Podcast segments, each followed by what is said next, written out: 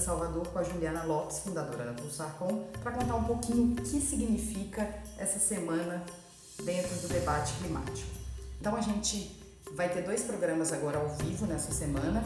Um é com a Ana Toni, diretora do Instituto Clima e Sociedade, vai explicar para a gente um pouquinho qual o contexto dessa Semana do Clima, e o Manuel Pulgar, que é da WWF, que vai explicar para a gente como é que chegamos até aqui. Então eu vou contar para vocês um pouquinho o que, que é, é a Semana do Clima de Salvador, para depois a Ana falar um pouco do contexto. De 19 a 23 de agosto de 2019, está acontecendo a Semana do Clima em Salvador. Essa semana ela faz parte de uma série de Semanas Regionais do Clima, que ocorrem em todo o mundo com o objetivo de reunir governos nacionais e outros atores da sociedade para discutir a agenda de clima. Então, o objetivo é pensar no fortalecimento regional e em possibilidades de aceleração da ação climática em nível regional. Quem organiza o evento é o secretariado da UNFCCC, que é a Convenção da ONU para a Mudança Climática, com uma série de outros parceiros. Então, no Brasil, o ponto focal é o Ministério do Ambiente e também conta com o apoio da cidade de Salvador. A partir de um processo de submissão de propostas, organizações da sociedade civil, do setor empresarial e da academia puderam propor atividades a serem realizadas nos chamados side eventos, que são os eventos paralelos no polo de ação, que é o Action Hub, e nos espaços de conhecimento. A agenda da Semana do Clima tem alguns eventos abertos ao público e outros fechados para convidados, né? Então, além de promover uma troca de experiências sobre ação climática em nível regional, o evento busca gerar insumos para a preparação da cúpula da ação climática, liderada pelo secretário-geral das Nações Unidas, que ocorrerá em setembro de 2019. Será produzido então um documento base nessa semana do clima regional, que será levado até a cúpula de Nova York, a partir dos diálogos temáticos que foram discutidos nessa semana em Salvador. A Semana do Clima não está diretamente vinculada à agenda das COPs, que são as conferências das partes, e não tem espaço de negociação internacional no contexto da Convenção da ONU para a Mudança do Clima ou do Acordo de Paris. Então, dentro de tudo isso que eu falei agora, a gente vai ouvir a Ana Toni e depois o Manuel Pulgar para vocês entenderem direitinho como é que isso se conecta com a nossa agenda. Vamos ouvir então. Eu sou Juliana Lopes, fundadora da Pulsarcom, e estamos aqui diretamente da Semana do Clima em Salvador com Ana Toni, diretora executiva do Instituto Clima e Sociedade. Muito obrigada, Ana, por disponibilizar seu tempo para conversar conosco. A Ana acompanha há muitos anos as discussões internacionais de clima e eu gostaria de convidá-la a contar um pouco para a gente como é que funciona essa estrutura de governança e essa jornada daqui da Semana do Clima Regional de Salvador a gente tem outros momentos importantes nesse calendário das negociações internacionais. Conta um pouco para a gente como é que funciona essa estrutura, e a importância de inserir esse tema na pauta de economia e da sociedade. Então, primeiro, muito obrigado pela entrevista, é um super prazer conversar aí com a Pulgar. É, é, toda, como você chamou, né, de governança do clima, o que é a tal da governança? É um grande diálogo porque a gente percebe que o tema de clima é um tema relativamente novo, é um tema que a gente precisa entender as suas nuances, as suas complexidades. Então, desde que o, tema começou em 92, né, na, na, lá na, na reunião do, do, Rio de Janeiro, lá na convenção, é, armou-se diversos momentos de diálogo com diversos atores, seja com o setor privado, seja com os governos, seja com a sociedade civil e alguns momentos plurais. Este encontro aqui em Salvador, que ele já acontece nas outras regiões também, então esse é um encontro regional da América Latina, é um momento onde a gente vem para mostrar o que, que já está acontecendo, como é que o tema de clima já está sendo implementado na área de agricultura, na área de florestas, na área de energia. Tem um momento para mostrar que essa agenda, qual é a concretude deste, dessa agenda para que depois, o próximo momento, vai ser uma reunião em Nova York, que está sendo chamada pelo general, o, o secretário-geral das Nações Unidas, naquele momento vai ser um momento muito mais político, de pedir com que os presidentes se empenhem privadamente como presidentes, né, pessoalmente, nesta agenda. E depois vai ter um momento de negociação, que é uma negociação lá no Chile, que vai ser a COP25 em Santiago. Então você percebe que assim, e vai ter também o sídromo é, da Igreja Católica, que é super importante, que aí são os grupos religiosos. Então são diversos momentos, está se criando um caldo para cada um dos setores, setor privado, sociedade civil, religiosos, políticos, negociadores, se encontrarem assim, continuamente e construindo essa agenda. Não é uma, uma agenda dada, ela é uma agenda construída. E cada um desses momentos constrói um pouquinho mais. Perfeito. E como esse tema se conecta com o cotidiano dos cidadãos? A agenda de mudança climática é bastante transversal.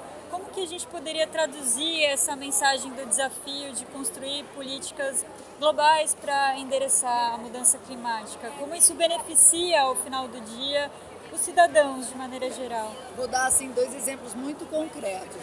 Agora, ontem, antes de ontem, em São Paulo, Sim. quatro da tarde, ficou totalmente escuro por causa das queimadas na Amazônia. Este assunto tem, é a vida do cidadão e tem a ver com mudanças climáticas, porque Sim. queimada na Amazônia tem a ver com mudanças climáticas. Então, assim, afeta diretamente o cidadão. Quando também é, tem menos chuva, São Paulo fica sem água, afeta diretamente o cidadão. O outro exemplo que eu acho que é muito concreto é o tema de mobilidade urbana. Sim, o problema de saúde, o, desculpa, o tema de saúde é de muita gente hoje em dia tem a ver com poluição nas cidades.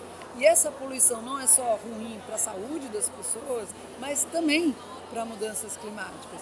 Então, cada decisão nossa, no dia a dia nossa, como é que a gente se locomove, se a gente vai de ônibus ou vai de carro, que tipo de carro eu vou, se eu vou de bicicleta, se eu ando, vai ter um efeito em mudanças climáticas. Que, o que, que eu como? Se eu estou comendo, que tipo de alimento que eu estou comendo, quanto de agrotóxico tem, é bom para minha saúde, não é? E qual é a pegada de carbono daquele alimento? Quantas vezes eu saio de, de férias e quantas vezes eu viajo, que, se eu vou de avião, se eu não vou de avião toda a ação que cada indivíduo faz todos os dias tem a ver com mudança climática e é uma escolha. Obviamente não depende de cada um dos indivíduos, depende de, de políticas públicas, depende de governos, diretrizes e por isso um acordo global. Porque a gente tem que todo mundo caminhar pela o que a gente está chamando de descarbonização das nossas economias. Isso não quer dizer viver pior, isso quer dizer viver melhor, viver mais saudável, não sem poluição. Então tem muito ganha-ganha aí. Obviamente alguns setores vão perder. Vocês promoveram uma discussão muito interessante ontem sobre clima e o mundo do trabalho. Você poderia trazer alguns exemplos de como essa agenda também representa uma oportunidade para a geração de novos e melhores empregos? É, posso sim. É, isso foi interessante, né? Porque a gente sempre fala em transição justa é que essa transição para baixo carbono tem que ser uma transição justa e obviamente que tem. Então a primeira coisa é olhar quem é que vai perder os seus empregos no futuro é, e que precisam, não, a gente precisa tomar então, primeiro quem vai perder é quem está trabalhando muito é, com as energias, é, digamos, fósseis, carvão, óleo e gás. É, esses são setores que vão perder a sua importância no futuro. Isso é fundamental. Então, se eu sou uma jovem de 18 anos hoje em dia e vou procurar emprego ou vou me especializar, fazer universidade, a minha sugestão é não vá para esses setores, porque esses setores vai ter menos emprego no futuro. Sim. Ah, tá, mas eu já trabalho nesse setor. Então, se você já trabalha nesse setor, pense em se requalificar as empresas têm que ajudar, o governo tem que ajudar. Então as pessoas têm que entender que isso está acontecendo. Agora, tem setores muito novos. O setor de eficiência energética, de eh, energia solar, eólica, eh, o setor de reflorestamento, bioeconomia. Então vão surgir novos setores, mas isso sempre aconteceu na história. Né? Assim, quem hoje em dia trabalha com máquina de datilografia, quem era especializado em máquina de datilografia, hoje em dia perdeu emprego. Então, é, eu acho que essas transições sim têm um efeito no emprego e é importante que, principalmente a juventude, entenda, elas nasceram já com o tema de entendam quais são os setores do futuro onde eles vão estar empregados e qual é o setor que hoje em dia está acabando e vai acabar muito rápido. Óleo e gás e carvão vão acabar. não resta nenhuma dúvida. Para o Brasil, Ana, é, essa agenda é mais um vetor de risco ou de oportunidade, na sua opinião? Sem dúvida de oportunidade. O Brasil, por sorte da natureza, não por planejamento, é um país riquíssimo em recursos naturais. Tem aí uma, uma matriz de energia elétrica já total, quase totalmente descarbonizada. Né? Tem muito sol, muito vento, muita água para hidrelétrica. Então o Brasil sai na frente, não é um país que, como na China ou mesmo na Alemanha, depende de 70%, 80% da sua energia de carvão. Não é o nosso caso, de carvão a gente depende de 2% aqui no Brasil. Então, e tem toda a floresta amazônia, todos os novos produtos né, da biotecnologia que a gente pode explorar. Então, assim, o Brasil tem muitas vantagens comparativas para essa economia de baixo carbono e a gente tem que transformá-la agora em vantagens competitivas. Então esse eu acho que é o nosso desafio, como é que faz essa transformação de vantagens comparativas para vantagens competitivas. Perfeito. E o momento é agora. É agora. É, assim, é, a, a, os competidores estão lá, já abocanhando. Então, o Brasil está sempre meio atrasado. Uhum. E a gente está vendo nesse governo, né, assim, em vez de olhar para frente, está olhando para trás. Está apostando nas energi na energia de carvão, de óleo. Então, nas empresas do passado, a gente tem que olhar para frente. Muitíssimo obrigada, Ana. Foi um prazer conversar contigo. A gente segue aqui na cobertura da Semana do Clima. Acompanhem as nossas redes sociais. Muito obrigada. Até mais. Obrigada a vocês. Ficou com vontade de ouvir mais? Acesse o site www.pulsarcom.com.br e clique no ícone podcast para conferir todos os episódios. O podcast da Pulsarcom é produzido em parceria com a Diorama Produções Audiovisuais. Aproveite para nos seguir nas redes sociais, arroba Pulsar com você e arroba Diorama Filmes. E o LinkedIn, que é o Pulsar Com.